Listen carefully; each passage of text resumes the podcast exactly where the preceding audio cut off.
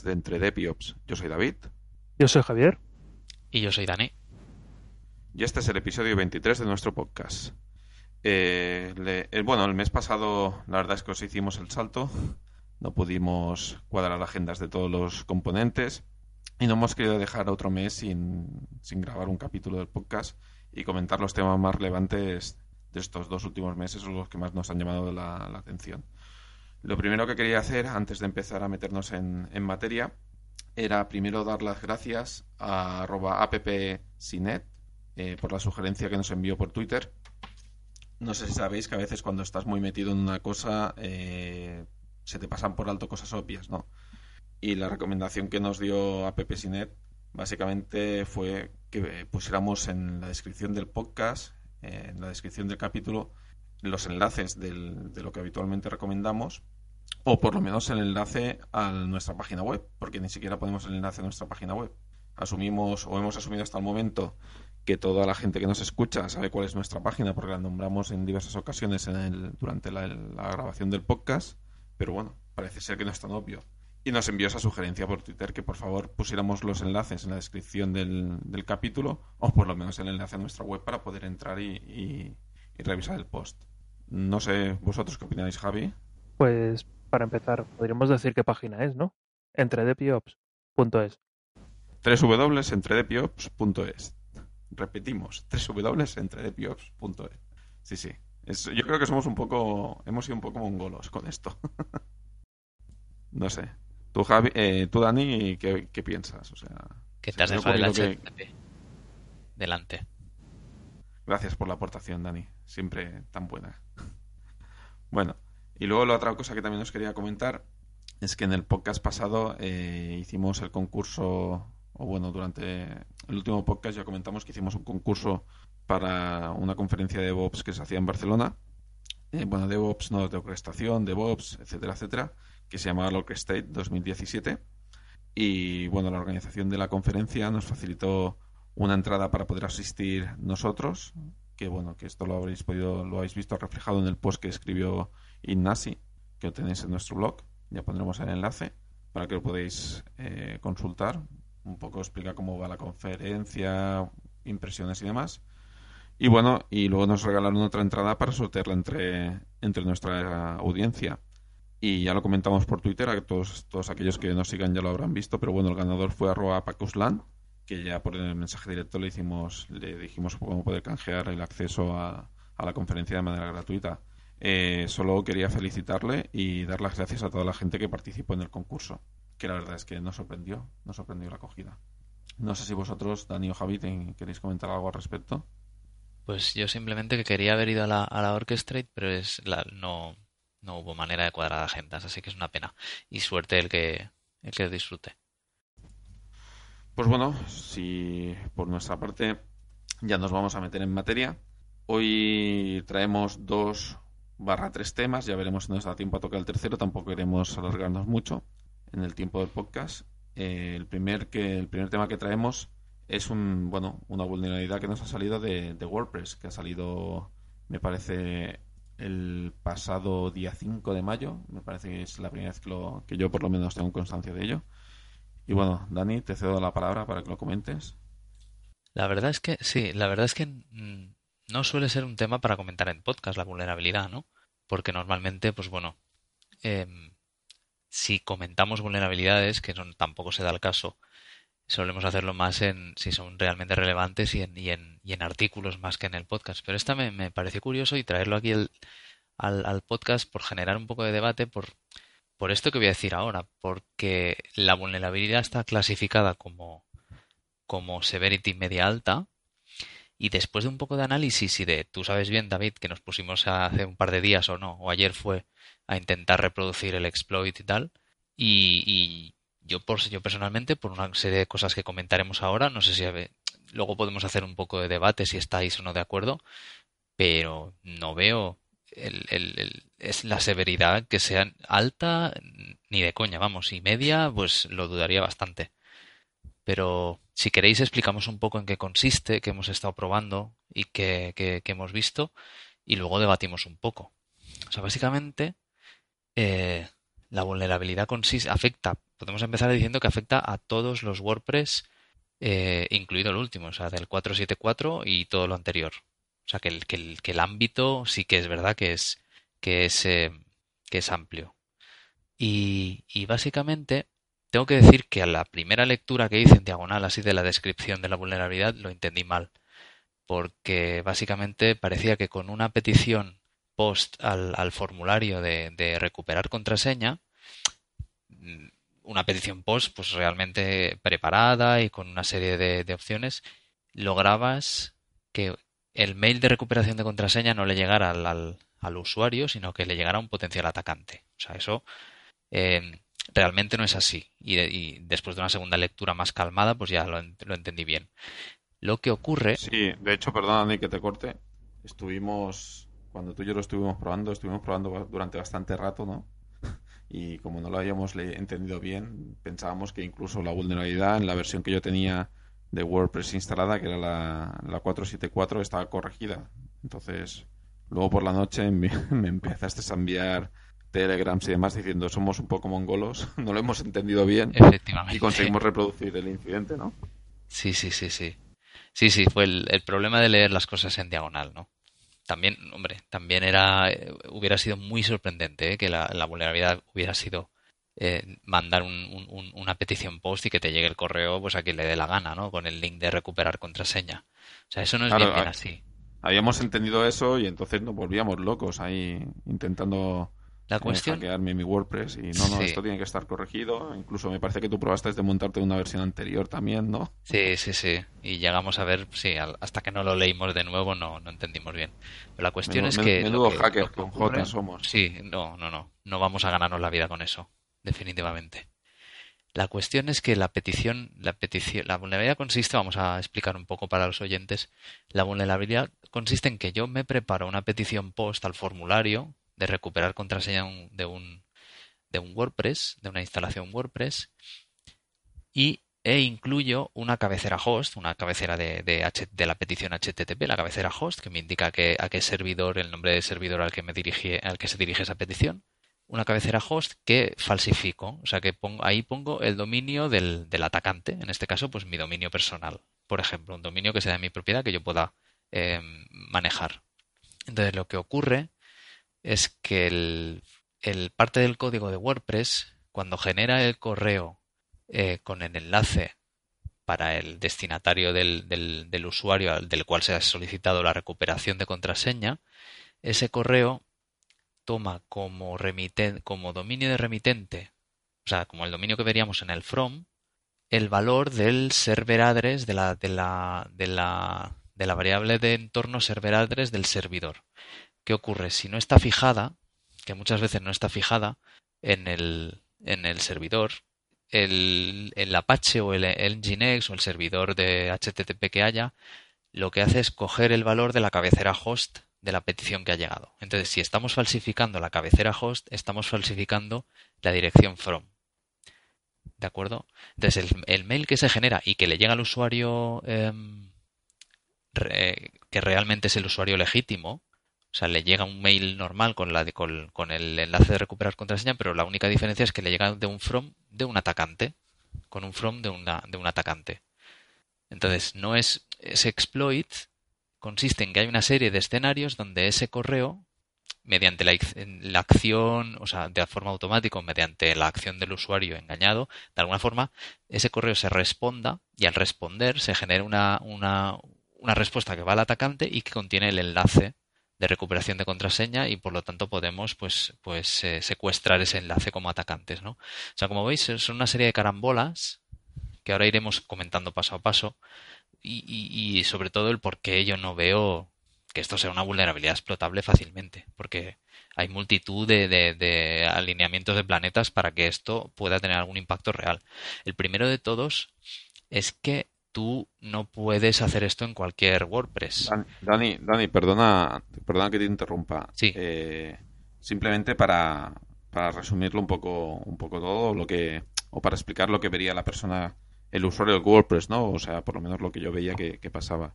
Básicamente, a nivel práctico, lo que se traduce es que si tú eres el, el propietario del WordPress, recibirías un email ¿vale? De, de un reset de contraseña, como si lo hubieses dado a recuperar contraseña, ¿vale? En tu, en tu correo. Se traduce a eso, ¿vale? Mm, si da la casualidad que por lo que sea ese correo no se puede entregar o tienes activadas las respuestas automáticas de fuera de oficina, como digamos el ataque lo que hace es cambiar o engañar al servidor para pensar que el mail viene de otro servidor de correo diferente al tuyo o de otro dominio diferente al tuyo, ese mail de respuesta automática con el enlace se lo envía al atacante. Es decir, si. Dani... ¿No? No lo estoy diciendo Sí, sí, correctamente. sí, sí. Entonces, O sea, eso es lo que pasa es, es el, el- el- Lo quería comentar un poco más tarde, pero bueno, ya que lo has sacado, es eso. O sea, es, eh, hay una serie de escenarios donde el, correo... O sea, el correo siempre le llega a su legítimo dueño. Lo que pasa que si, por ejemplo, el buzón del usuario, del destinatario, está lleno, pues eso generaría una respuesta automática hacia, hacia el, atacante que recibiría entonces el enlace de, de recuperar contraseña. En una segunda, en un segundo escenario, pues por ejemplo, si el autorresponder del usuario eh, porque está de vacaciones, es un entorno corporativo, imaginaos, si tiene el autorresponder porque está de vacaciones eh, activado, entonces sería otro escenario donde le llegaría el atacante. Y había un tercero, que ahora no recuerdo, ahora luego lo miraré, que también te, implicaba. Sí, no, el tercero era un poco ingeniería social, era, era el tema de bombardear a resetear contraseñas al usuario hasta que el usuario se hartara y, contestara uno de esos correos en plan, oye, ¿qué está pasando aquí? Ya como veis, esos tres escenarios son un poco así rebuscados, sobre todo el tercero. No creo que, bueno, quizá algún usuario de a pie pues eh, le dé a responder eh, a los, a los mensajes de recuperación, pero los administradores de un WordPress se les presupone un poco más de inteligencia, quizá, ¿no? De... O sea, son tres escenarios de, de que no, yo, yo no veo muy claros que sean fácilmente explotables. Quizá en un entorno corporativo, si conoces que el si eres un atacante interno y conoces que, la- que el, que el administrador del WordPress está de vacaciones, por lo tanto sabes que el autoresponder estará activado, eso podría funcionar quizá, pero bueno, ya estamos aquí alineando muchas cosas, ¿no? En fin, eso es, eso es el... Sí, di, Javi. Porque lo que yo creo, que creo que es un error. Porque realmente lo que estás pensando es en un caso puntual y un caso de una persona realizando un ataque. Eh, yo creo que el problema, y por lo cual es una severidad alta, es que realmente eh, el 30% de Internet es WordPress.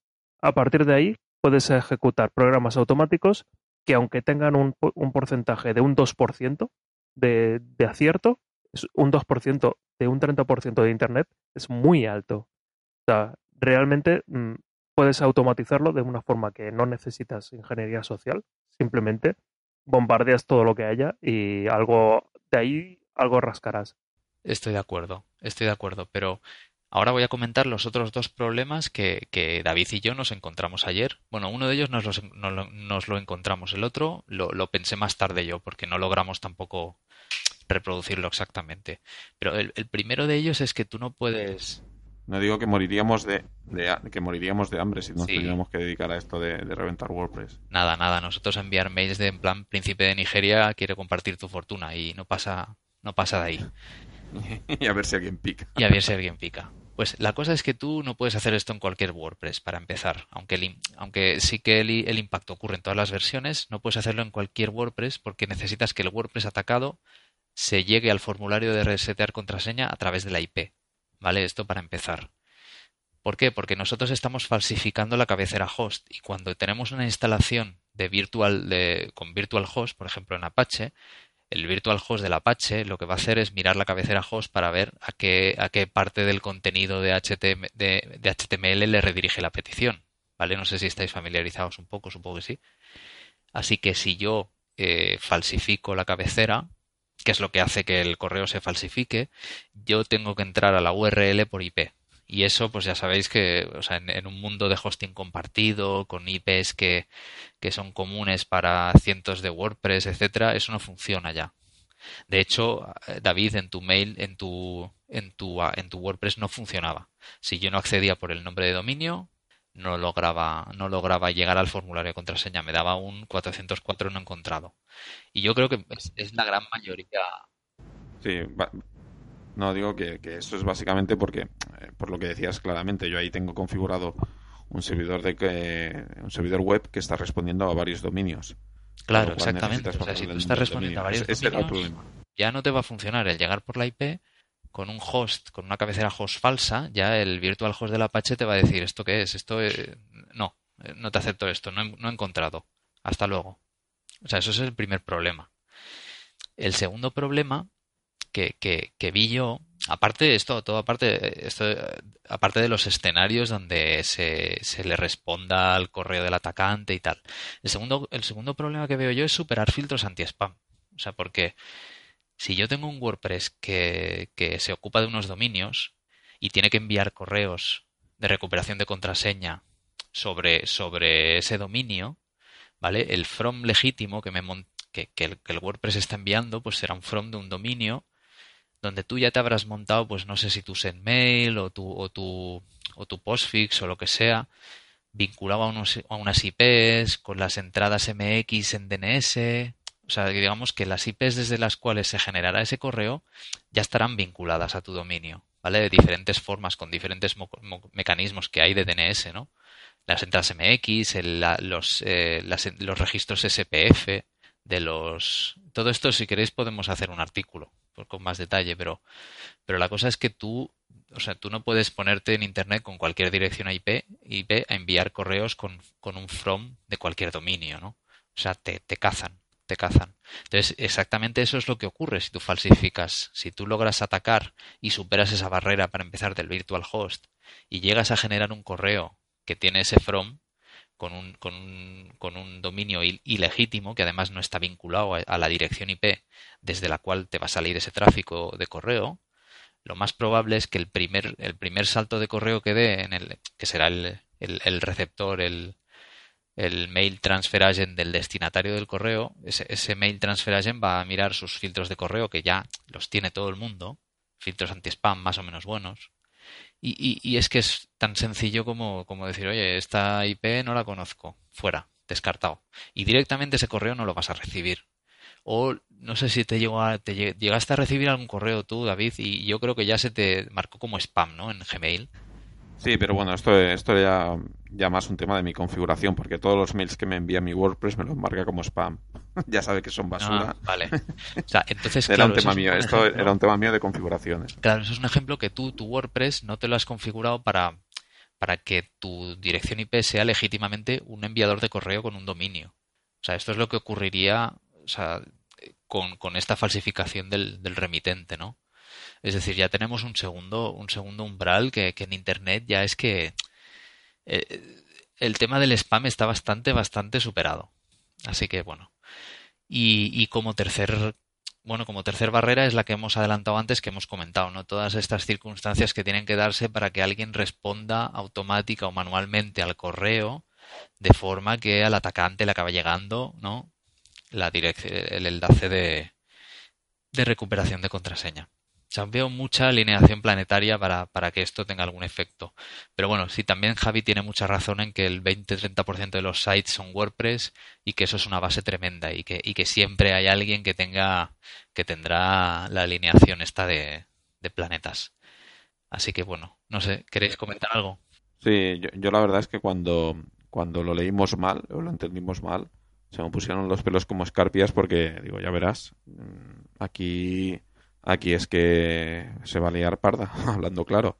Eh, yo la, además fue, fue gracioso porque, porque hice una búsqueda por internet de, sitios de WordPress, con, ¿vale? Además que ponga Powered by WordPress. Y hay una cosa muy curiosa que es que la gente normalmente cuando instala un WordPress se olvida de, eliminar el README. ¿Vale? Y entonces en el README además te dice la versión exacta de WordPress y entonces es muy fácil identificar cuáles, qué versiones, qué versiones son, etcétera, etcétera. Y hice una búsqueda y claro, vi ahí, bueno, cantidades de web de organismos oficiales, bueno, muchas webs que decían, madre mía, la que se puede llegar a, a liar con esto, ¿no? Una cosa además curiosa, que me parecía también bastante curiosa, es que decía el, el que había encontrado el, el, el bug, eh, decía de que, de que lo había notificado WordPress y que lo habían ignorado y pasado el tiempo, me parece prudencial de, de tres meses, me parece que son lo que, lo que por norma no escrita se suele dejar para que una para que una compañía corrija su un bug, lo, lo hizo público, ¿no? Para forzar un poco a que WordPress lo corrigiera. Eh, a día de hoy me parece que, bueno, yo por lo menos me bajé la última versión estable de la web y no estaba corregido en la versión estable. No sé si hay algún parche por allí que está corregido y demás. Pero bueno, con las que nosotros estuvimos haciendo eh, pruebas, con mi WordPress no estaba corregido. Con lo cual me parecía, bueno, luego lo entendí también porque también la gente de WordPress lo ha ignorado, entre comillas, lo de ignorar. Mm, estoy bastante de acuerdo contigo. Poder explotar esto. Yo, yo hubiera seguramente hecho lo mismo, ¿eh? O sea, yo soy WordPress y, a lo mejor le contesto por, por, por, cordialidad y tal, y, pero vamos, mm, es lo que dice, Es lo que dice Javi, ¿eh? un 30% de la, de la web, ¿vale? Un 30% de todas las webs del mundo es, utilizan WordPress.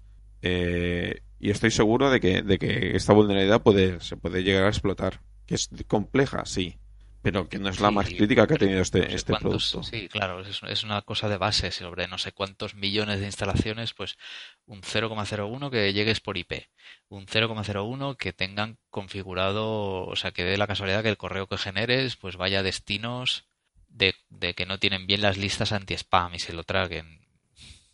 Y de esos, un 0,01 que tengan el buzón lleno. Bueno, posiblemente. Posiblemente. Pero ahora hay otra cosa aquí. Estaba mirando el, CVE, que es la base de datos de, de, vulnerabilidades por, por, referencia, ¿no? Y en el CVE que tienen asignado, no, no estoy viendo, esto no lo había mirado antes, no estoy viendo la, la digamos, la severidad. O sea, la severidad esta está en, en, el, en la descripción del, del hacker que, que, que dio a conocer esto y está calificada por su cara bonita como media alta, pero no ha habido todavía un organismo oficial como CVE que haya dicho, que haya revisado esto, porque veo que la, entrada está bastante incompleta, la de CVE. Esto quiere decir que todavía hay información en embargo, quizá, o falta, o falta comprobar cosas. O sea, hasta que CVE no diga, bueno, esto tiene una severidad X, nos tenemos que creer que la severidad media o alta es lo que le parece al, al, al, al hacker, ¿no? Y, y, bueno, a lo mejor, pues yo qué sé, estas cosas no las ha tenido en cuenta al calificar, ¿no? Bueno, la verdad es que yo conozco a varios diseñadores web eh, que tienen sentimientos enfrentados con, con, el uso de WordPress. ¿vale? La verdad es que es una herramienta que es muy, muy, muy potente.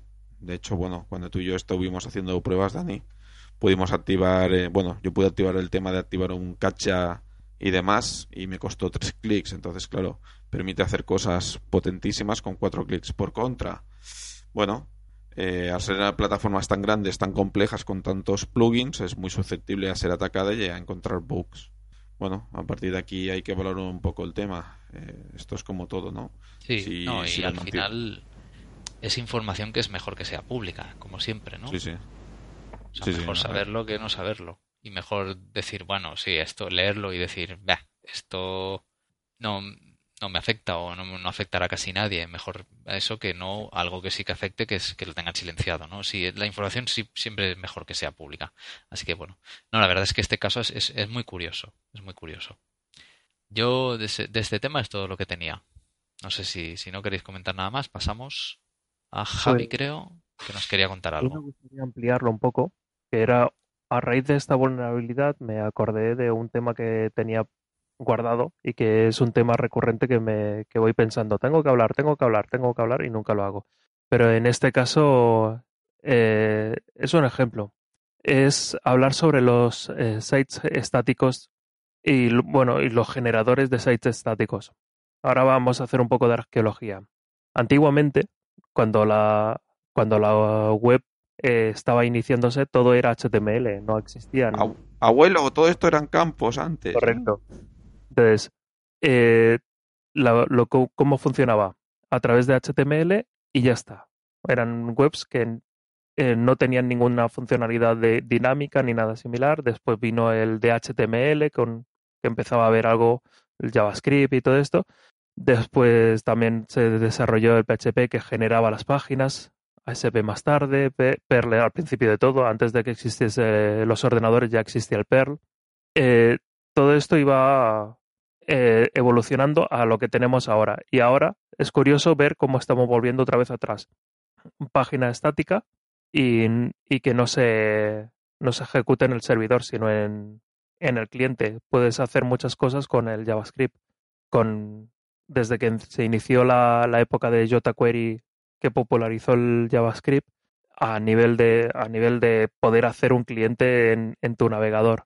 Entonces, mm, pasar de eso a, poder tener herramientas muy válidas que a lo mejor no te lo hacen en dos clics, como acabas de comentar con el WordPress, pero que tienes una, una forma de hacer un poco distinta, pero que a través de unos eh, escritos hechos en, en, Markdown o en algún tipo similar de texto, ejecutas un comando y se generan los HTMLs relacionados.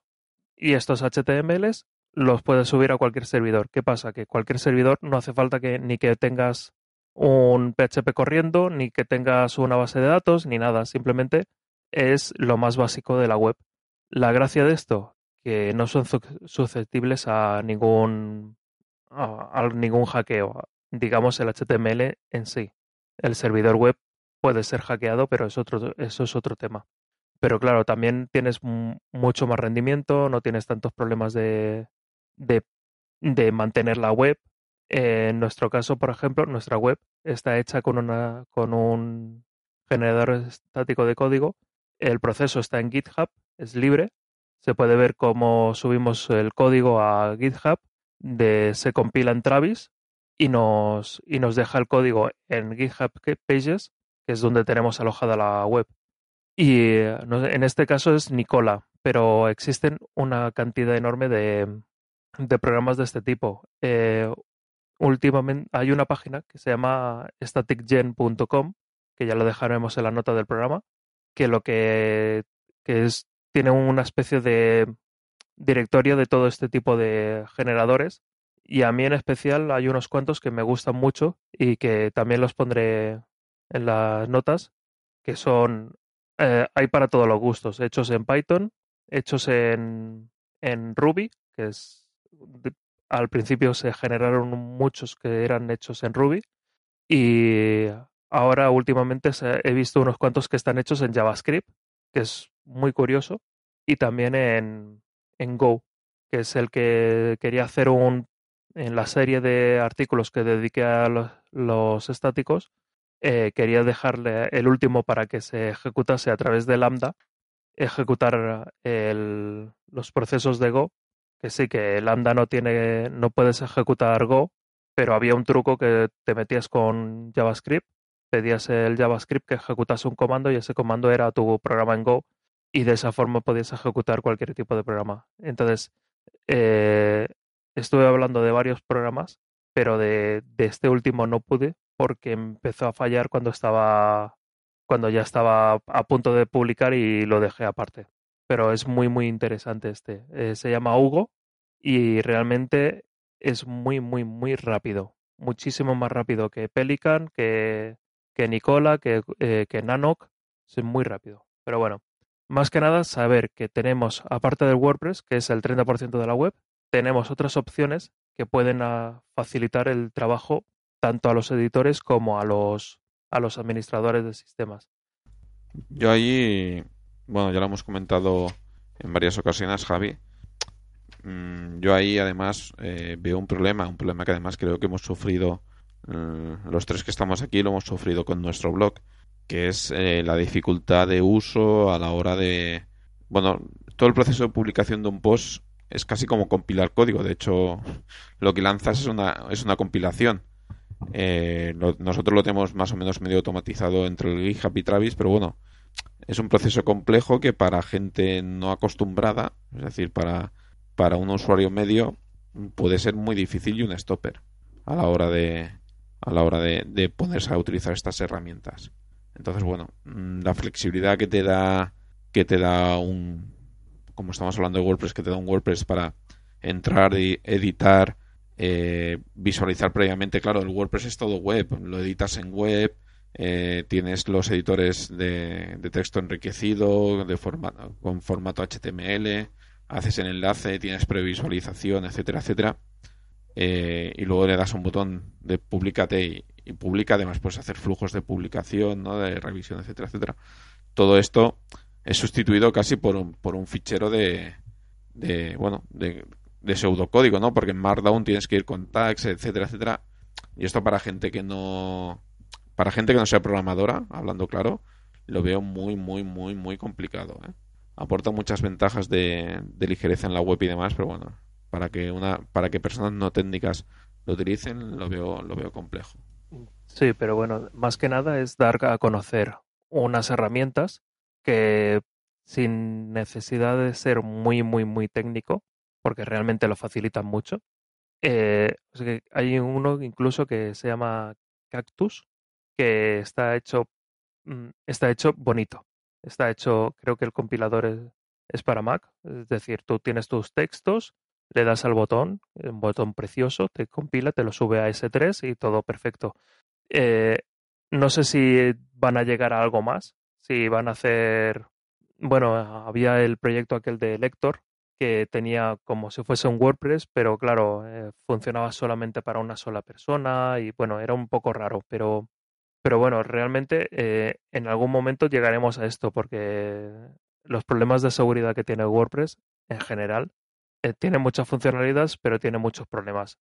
Entonces, no me extrañaría que a la larga se sustituyeran todos por esto. Yo, yo estoy de acuerdo. La verdad es que la ligereza que te da una web en HTML sin tener que consultar base de datos ni nada, bueno, no te la da, no te lo da nada. La verdad es que está muy bien. Yo también me gustaría hacer un, apunte de un tema que me he enterado hoy. No he podido indagar mucho. Eh, también lo hemos comentado antes, Javi, eh, esta tarde. Que es que ha salido una vulnerabilidad de Travis, ¿vale? Como hemos comentado que nosotros utilizamos Travis para, para hacer el build del, de nuestro site.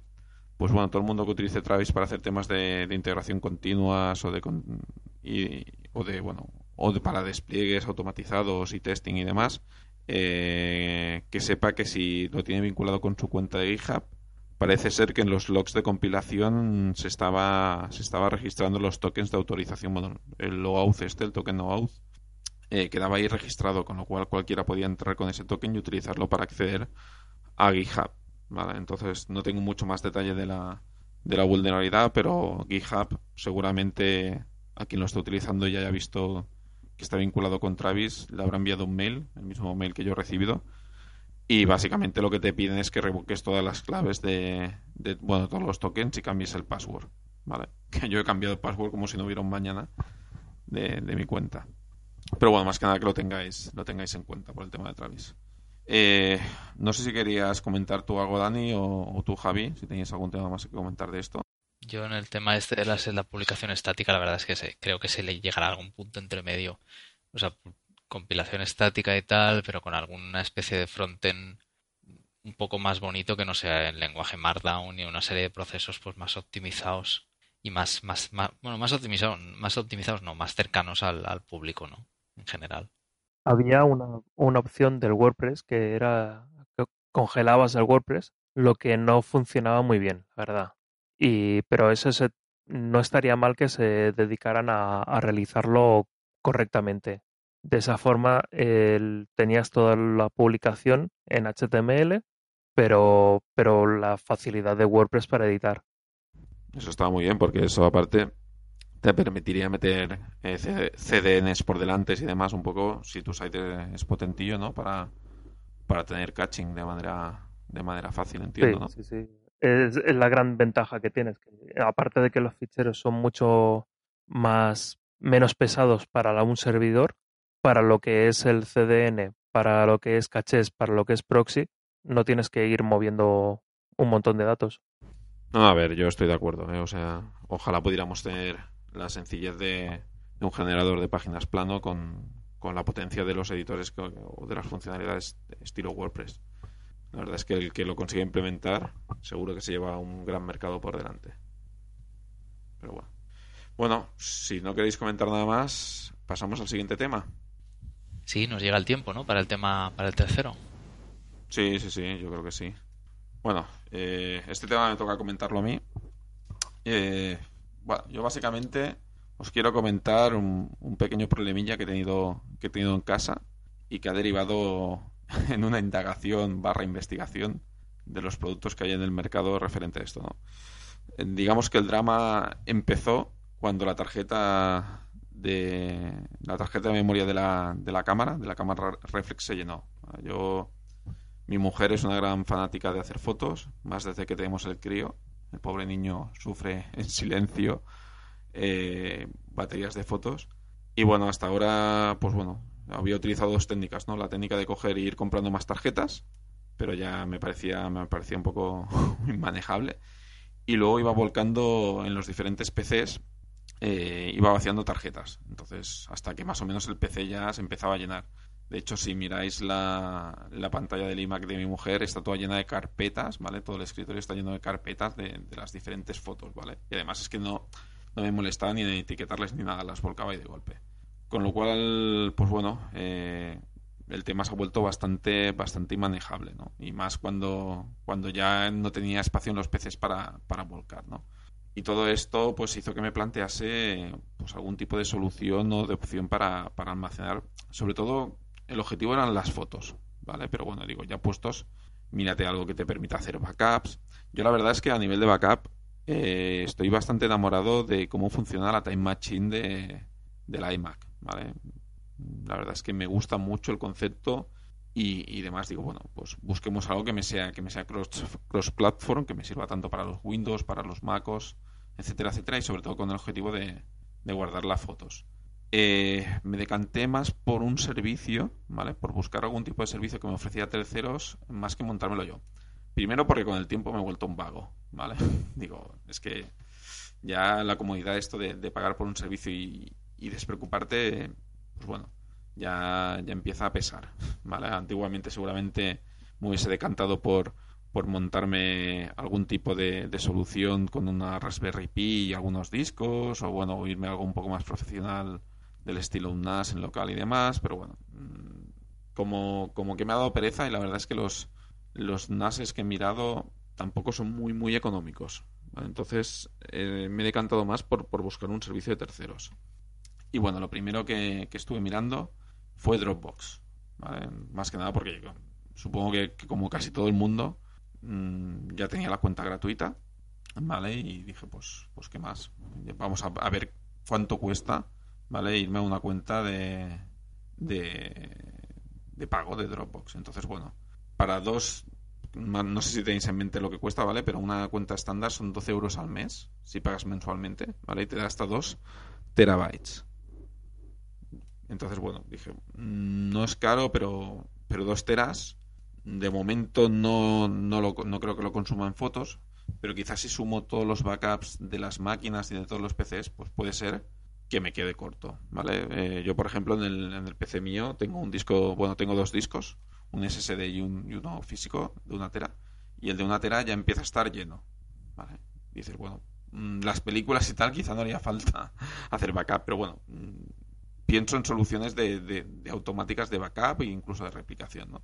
Y luego ya irme a, una, a la solución Advanced que ya eh, no daba límite. Bueno, me parece que el tamaño es el mismo, te ofrecen dos teras, pero no tiene límite de usuarios y demás. La estándar te da tres usuarios y eran 18 euros. Entonces, bueno, es una solución que está ahí y digo, bueno, mm, podría valerme.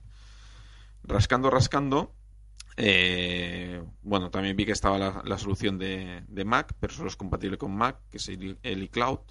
Mm, tú aquí, Javi, entiendo que tendrás más experiencia que yo con el uso, con el uso de iCloud, ¿vale? Porque tú eres usuario de, Mac. Y tengo una cuenta de iCloud. Em, creo que son 9,99 al mes y proporcionan un tera. En iCloud no es una no es un backup al uso, sino que es un espacio de que van utilizando tus aplicaciones. Es decir, eh, yo tengo todas mis fotos subidas, no me preocupa el, espacio de mi móvil porque yo hago las fotos en mi móvil y van subiendo. Van subiendo, cuando me quedo sin espacio, eh, sube todas las fotos y se quedan solamente las fotos en pequeñito, pero no, no me ocupan espacio físico y puedo tener las fotos desde el 2000 hasta ahora. Por eso no es, yo lo tomé como una facilidad, no como un backup. Me sirve de backup porque lo tengo en varios ordenadores, eh, me sirve para meter sincronización y todo esto, pero no es lo que sería un espacio, sino que son las aplicaciones quienes lo utilizan. Porque una, una pregunta, Javi, ¿tú a qué calidad subes las fotos? A todo lo que dé. A todo lo que dé. Es que claro, luego la otra opción que tenía que tenía, bueno, amplia- perdón, ¿eh? antes de irme ampliando un poco un poco iCloud, ¿vale? He estado mirando la página de pricing y por ejemplo 50 gigas son 99 céntimos al mes, ¿vale? 200 gigas son do- eh, 2,99 céntimos, o sea, dos, perdón, 2,99 euros al mes. Luego la opción de una tera es 9,99, que era la que tú comentabas, y luego también tienes la opción de... Dime. Esa es la que yo tengo. Y luego está la opción de 2 teras, que son 19,99 por 2 teras. Mm, claro, a comparación, mm, de momento a mí Dropbox parece más económico que, que iCloud. Y Dropbox es cross- cross-platform, es decir, no estaría vinculado solo al Mac. Luego otra opción que tenía encima de la mesa, también que estuve mirando, fue el tema del, del Google Fotos. ¿Vale? Google Fotos, la verdad es que es bastante tentador porque te ofrece, te ofrece, bueno, espacio ilimitado. La verdad es que cuando, cuando lo lees dices, "Mm, curioso. La trampa está, ¿vale? Sobre todo, bueno, los que tengáis dispositivos Android, móviles Android, eh, de base ya cuando instalas Google Fotos, y me parece que de base ya en las últimas versiones ya viene instalado, eh, te dice, ¿cómo quieres subir la- las fotos? Eh, ¿Con qué calidad? ¿Calidad original, me parece que dicen, o real, ahora mismo no me acuerdo, o calidad alta? ¿Vale? Lo máximo que permite subir Google Fotos son a 16 megabytes. ¿Vale? O sea, te, te la reduce a 16 megas. Y me parece que a 1000, 1080p, 1080p, me parece que era. ¿Vale? Lo estoy diciendo de memoria, no me hagáis mucho caso con esto. Pero si pesa más de 16 no, no puedes, ¿vale? Él te hace compresión y, te las baja de calidad. Para mí la verdad es que esa calidad, no sé qué opináis vosotros, Dani y Javi, pero para mí esa calidad, mm, desde mi ignorancia, ¿eh? pero yo creo que es una calidad más que aceptable, ¿no? De fotografía. Yo, eh, yo uso Google Fotos. De hecho, estaba escuchando lo que ibas contando porque no sabía si lo ibas a nombrar. Y ya que lo sacas, pues sí, sí, yo uso Google Fotos con la opción de subir eh, de espacio ilimitado y de y, y- y convertir a calidad alta. Ellos le llaman calidad original o calidad alta. Me parece, la calidad alta es la modificada. Pero es que, a ver, o sea, hay códecs de, hay códecs de compresión brutales ya hoy en día. Yo de verdad he hecho la prueba de coger una foto de Google Fotos que está teóricamente comprimida porque es la opción que yo utilizo y compararla con la original y, no sé ver la diferencia, ¿eh? Tampoco he hecho muchas, muchas pruebas, pero, pero en las que yo he hecho o soy un lerdo y tengo poca capacidad de distinción de la... no soy capaz de identificar la baja calidad y tal, o, o realmente los codecs que usan son muy buenos. Yo creo más bien que es lo segundo. Lo único que no me gusta nada, nada, bueno, tengo dos problemas con Google Fotos, que es que funciona bastante mal desde el- desde desde iPhone, o sea, comparado con Android, que yo lo tuve hace tiempo en Android, tenía un Android, que directamente pues es un servicio que está por debajo, tú ni te preocupas, tú haces una foto y eso ya te aparece en Google Fotos sin que tú tengas que hacer nada. En iPhone, pues como están peleadillos entre ellos, pues bueno, el backup no lo hace, no lo empieza a hacer hasta que tú no te abres la aplicación. ¿Vale? Entonces es en, ese momento es cuando empieza a subir todas las fotos pendientes. Y de hecho no estoy muy seguro, pero si la dejas en segundo plano, yo creo que se interrumpe al cabo del tiempo. O sea, tienes que dejar, si te has pasado un tiempo sin abrir la aplicación y tal, la tienes que dejar ahí abierta para que vaya haciendo la faena de, subir, de subir el contenido. Eso pasa en iPhone solo. Y el otro problema que tengo con Google Fotos, que ya es un problema general, es que no me gusta nada la gestión que hace de, de- galerías, de, de- carretes. No, no, una foto no la puedes mover a, digamos, a una colección sin que aparezca en, la, en, en el carrete general. Te aparecen los dos sitios, no queda claro si una foto la tienes en, un- en una colección. Pero bueno, esos son detalles ya más de la parte segunda, que es cuando te pones a visualizar las fotos, ¿no? Aún así, con la opción esta de ilimitado, a mí me tienen ganado. O sea, yo es lo mejor que he visto. Yo tengo que decir, por ejemplo, que a mí lo que me sorprende en muchas ocasiones, bueno, yo porque soy usuario de Android, no sé si en iPhone pasa lo mismo, pero muchas veces te sugieren, eh, te sugieren álbumes y te sugieren animaciones y demás, de si detectan que has hecho varias fotos el mismo día o al mismo momento, y la verdad es que yo muchos de los álbumes, al final que me sugiere Google Fotos, me los acabo guardando, porque es que me gustan, me hace cada montaje y demás, que digo, "Uf, qué pasada. Sí, y eso te lo hace de, esa manera parte automática. Es, esa parte es chula, sí. Te hace GIFs animados de, de trocitos de tus vídeos. Bueno, opción de vídeos también te soporta. Esto no lo hemos, no lo hemos dicho. Google Fotos te deja subir vídeos y te, te, hace lo mismo. Te tienes un límite, me parece que son hasta 100 megas o algo así. O sea, no son, pueden ser vídeos muy largos, pero, pero bueno, los tienes ahí. Y sí, las cositas estas de collage y todas estas chorraditas, pues también están bien. Sí, sí, ya, ya os digo, ¿eh? O sea, mmm, de momento es una de las opciones que, que más me va ganando. Eh, la parte que más pereza me da, entre comillas, es el hecho de... Está muy bien integrado en, en, los dispositivos móviles y demás, pero el hecho de subirlo desde, desde un PC, ¿vale? Pues bueno, me da...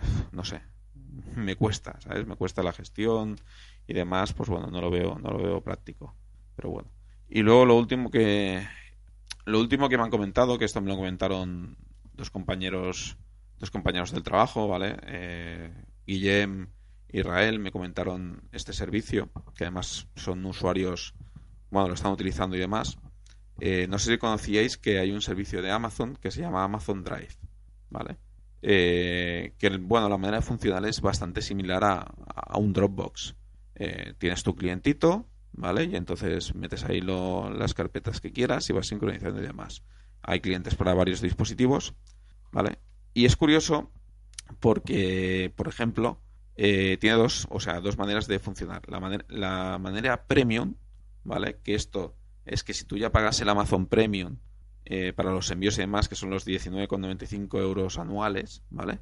Te permite fotos ilimitadas y 5 gigas para ficheros, ¿vale? Yo, sinceramente, eh, no sabía, o sea, yo pago, yo pago Amazon Premium, ¿eh? Y la verdad es que no sabía, no sabía que tenía este servicio disponible con, con el Amazon Premium. Yo el, ya lo único que utilizaba del Amazon Premium, aparte de los envíos en un día, etcétera, etcétera, y los descuentos en los envíos, que con eso a la que hacía un par o tres de envíos ya me ya lo había amortizado y por eso lo había me lo había puesto. Aparte de esto, lo que está utilizando es el Prime Video, ¿vale? Que es el Netflix de Amazon, eh, que tiene un par de series, aún está muy verde y demás, tiene un par de series que está bien, pero bueno, están, está empezando mucho en, en, en, ya lo diré, en lenguaje original, en, en, idioma original, perdón, en versión original. Y bueno, y la verdad es que, que me sorprendió tener este servicio, ¿no? Y luego está la opción del propio Amazon Drive de la versión ilimitada, ¿vale? Que te deja subir lo que quieras de lo que quieras, ¿vale? Por 70 euros anuales, ¿vale? Que esto está, bueno, 70 euros anuales y tener todo el storage que quieras, me parece, me parece también brutal, ¿vale? O sea, aquí 70 y sube lo que quieras. Eh, aquí lo que sí he, he, estado preguntando a la gente que, que, lo está, que lo ha utilizado más, ¿no? Y me dicen que, por ejemplo, con las fotos y todo esto, pues bueno, eh, la verdad es que te hace galerías de imágenes, etcétera, etcétera, te hacen los, las miniaturas y demás. Y que bueno, que el único problema que han encontrado hasta el momento ha sido subiendo eh, gran cantidad de información de golpe, ¿vale? Con, por ejemplo, cuando intentan hacer una subida de un, tera de información de golpe, parece ser que es cuando han encontrado problemas con las transferencias, etcétera, etcétera. Pero que para un uso, entre comillas, estándar, está, está bastante bien.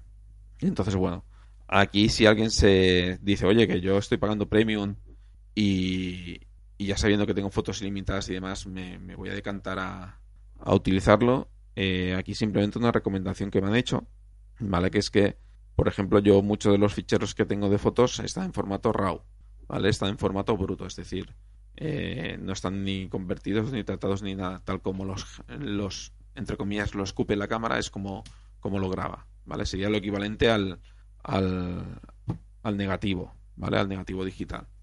Pues bueno, mmm, parece ser que Amazon Drive no es capaz de interpretar todos los formatos RAW de las diferentes cámaras.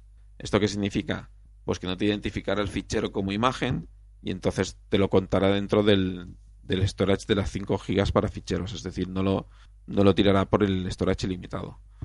He estado mirando la compatibilidad con las cámaras eh, que tiene, porque sí que entiendo algunas y, hombre, he visto pocas cámaras para la cantidad de modelos que hay. Entonces, ese sería el único pero al Amazon Drive. Pero la verdad, ya os digo, ¿eh? el feedback que me han pasado es bastante bueno y creo que es un producto a tenerlo en mente. Yo ahora mismo estoy ahí, ahí, entre Google Fotos y Amazon Drive, Más que nada porque Amazon Drive la facilidad de, meterle una carpeta y, que cuando arranque el ordenador vaya, vaya sincronizando y, me olvide. Y bueno, y, lo hace lo mismo desde dispositivos móviles y demás. Y si encima es eso, ya lo estoy pagando por otros lados, me parece, me parece genial. No sé si conocíais el servicio este. No, yo pago Amazon Drive también, o sea que lo voy a mirar, pero vamos, inmediatamente. ¿Y utilizas Prime Video? El Prime Video le estuve echando un vistazo, pero me pasó un poco lo que has dicho tú. Lo vi tan verde, iba bastante mal. no sé, me pasó algo con los subtítulos también, en algo que probé. El catálogo de series no era, igual ahora ha mejorado, pero tampoco era para tirar cohetes. Y no le he vuelto, le volveré a pegar un ojo, porque esto también está incluido, ¿no? En el Premium. Sí, sí, es que ya te digo, una cosa que ha hecho muy bien Amazon es eso, pagas una tarifa para de premium y bueno, y lo que te estás encontrando y bueno, por ahí he visto también que tengo el Twitch, bueno, hay varios servicios en premium que, les voy a pegar un ojo y si un caso ya comentaremos en otro en otro episodio de lo que lo que incluye el Amazon Premium y demás, pero la verdad es que la política esta de pagas y puedes acceder a todos mis servicios de los diferentes de las diferentes branches me parece genial. ¿Y tú, Javi, qué decías, perdón? Que yo ya conocía este programa, bueno, este servicio, lo había probado eh, se colgaba el cliente, eh, iba muy lento y entonces dije, de momento me parece que no es para mí. Ahora a ver si ha mejorado porque antes era un desastre. O sea, antes me refiero a la semana de que salió. Bueno, mm, ya te digo, ¿eh? yo le tengo el ojo echado hace un tiempo y el feedback que me han pasado es el que os he comentado. Yo no os puedo decir más, ¿vale? Si al final me decanto por Amazon Drive, que parece ser que sí que lo haré, os comentaré. a ver, a ver mis, mis experiencias. Y, tú, y si tú, Dani, también lo haces, lo podemos en común y, lo comentamos en el podcast otro día. Sí, sí, sí, eso está hecho. ¿Queréis comentar algo más de esto o pasamos a la sección de, recomendaciones? Recomiendo. Vamos a recomendaciones. Vale, pues si os parece empiezo yo. Eh, bueno, a raíz de todo esto de, de lo que estuvimos jugando con Dani con el WordPress y, bueno, y otros temas que, también estaba, estaba yo metido en mis, en mis proyectos personales y demás, eh, me enteré de que existe un plugin, ¿vale? Que, que dada una web te da toda la información de, de referentes a web a nivel de, de qué tecnología está soportada o la está generando. Es decir, si tú, por ejemplo, eh, te vas a, entre DevOps, ¿vale? Te dice pues todo lo que todo lo que él puede detectar, ¿no? Pues que tiene yo que sé, que tiene que utiliza cachés, que tiene discos, que tiene analytics de Google, etcétera, etcétera. Si te vas a un WordPress, pues te dice que la web la potencia un WordPress, que tiene la versión de WordPress, además es capaz de identificarte la versión de WordPress, es decir, te dice de la tecnología que está soportando esta web. Y bueno, y de un vistazo pues saber de que la tecnología que está detrás, por ejemplo, el servidor web, si es un servidor de Microsoft, si es un Apache, etcétera, etcétera. Analiza las diferentes cabeceras y demás que devuelve y, va identificando.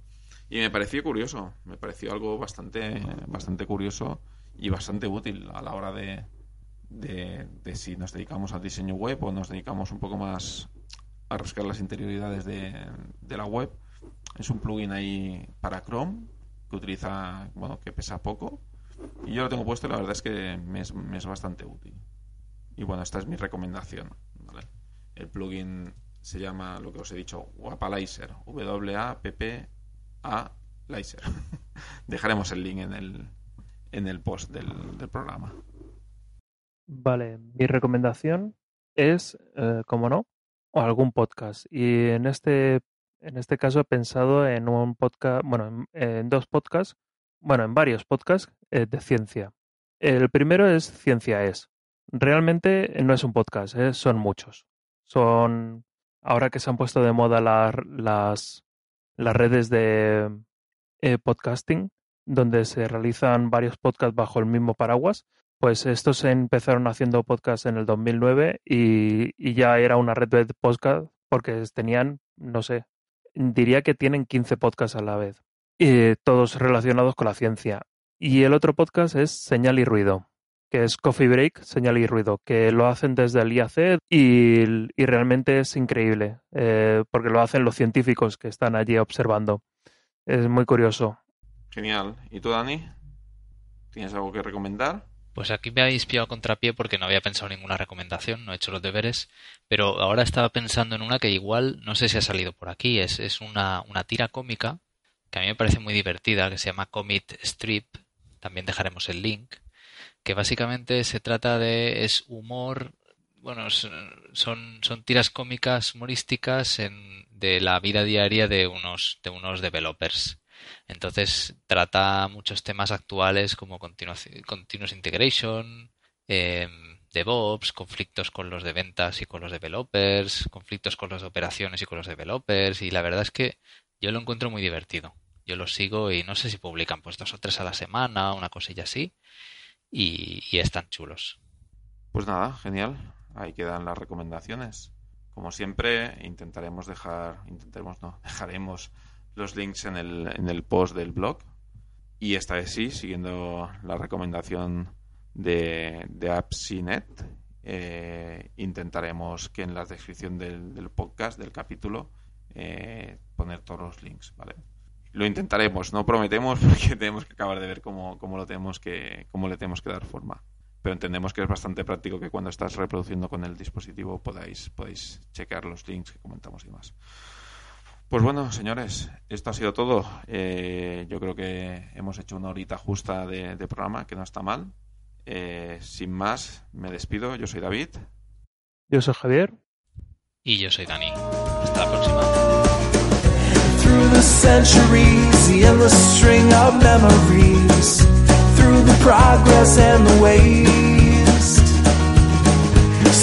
The rivers flow, the sun will blow, the seeds will grow, the wind will come and blow it all away. Are just a memory replaced.